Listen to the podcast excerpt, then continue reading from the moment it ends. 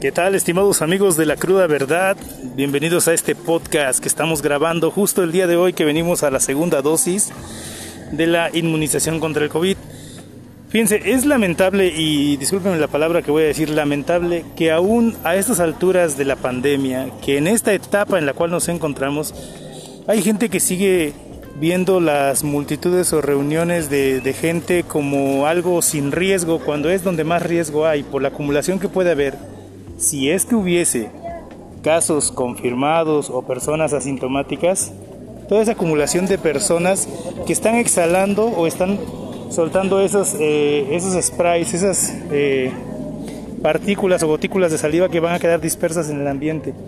Y, y, es increíble que a esas alturas las personas sigan llegando sin cubrebocas, como se puede apreciar, solamente usándolos para ingresar porque es el requisito. Eso nos queda claro que todo el esfuerzo que se ha hecho por concientizar a las personas ha sido en vano. Es muy difícil eh, tratar de entender cómo es que después de tantas campañas en televisión, en radio, en las empresas, en, cualquier centro de trabajo, sigue habiendo personas que no pueden usar el cubrebocas de forma adecuada, sigue habiendo personas que no usan el cubrebocas a no ser que se les pida. Entonces, la verdad es que es lamentable y pues no descartemos que estos son puntos donde como bien como estaba, estaba comentando hace unos momentos, eh, no hay una prueba COVID previa para poder recibir la vacuna, entonces no sabemos si las personas que están llegando aquí al centro de vacunación realmente vienen sanas en su totalidad. Ahora, pues uno esperaría que mínimo se estuviera cumpliendo el tema de la sana distancia, pero cualquier persona que haya visto la afluencia de, de ciudadanos a los centros de vacunación verá que la sana distancia es lo último que impera, ¿no? Entonces, eh, amigos de la cruda verdad, por favor, si ustedes aún están en periodo de recibir su segunda dosis, no caigan en este tipo de errores. Miren, es lamentable, de verdad, es triste ver que, que a pesar de todo lo que se ha vivido en México, sigamos con una actitud renuente, porque no es otra cosa, o sea, no es un tema de desinformación, creo que información ha habido suficiente, no es un tema de desconocimiento, porque todos hemos escuchado, sabido de alguien que ha ha perdido esta batalla ante el COVID.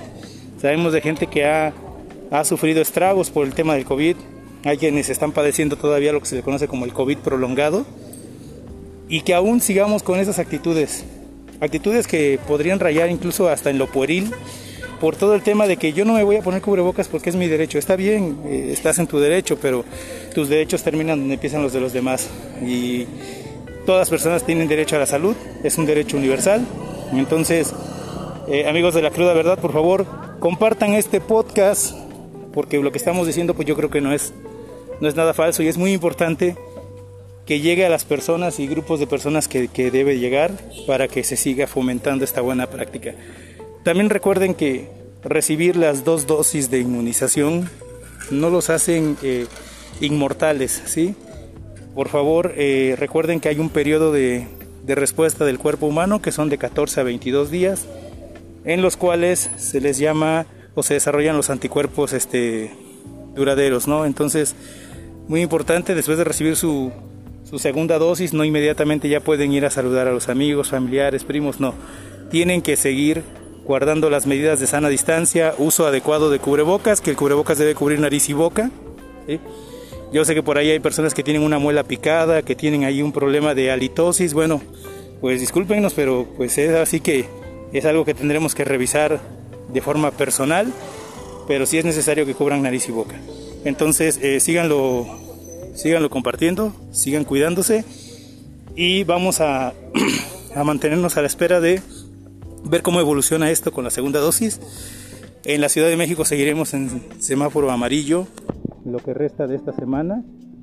Eh, no se, no se movernos a semáforo verde, sin embargo, bueno, es muy importante que aún con semáforo verde eso no quiere decir que ya se acabó la pandemia. ¿eh? Esto simplemente es un permiso para poder salir a realizar labores, eh, evitar que la economía decaiga, pero eso no quiere decir que ya, ya todo pasó. ¿eh? Entonces, compartan este podcast con sus amigos, familiares.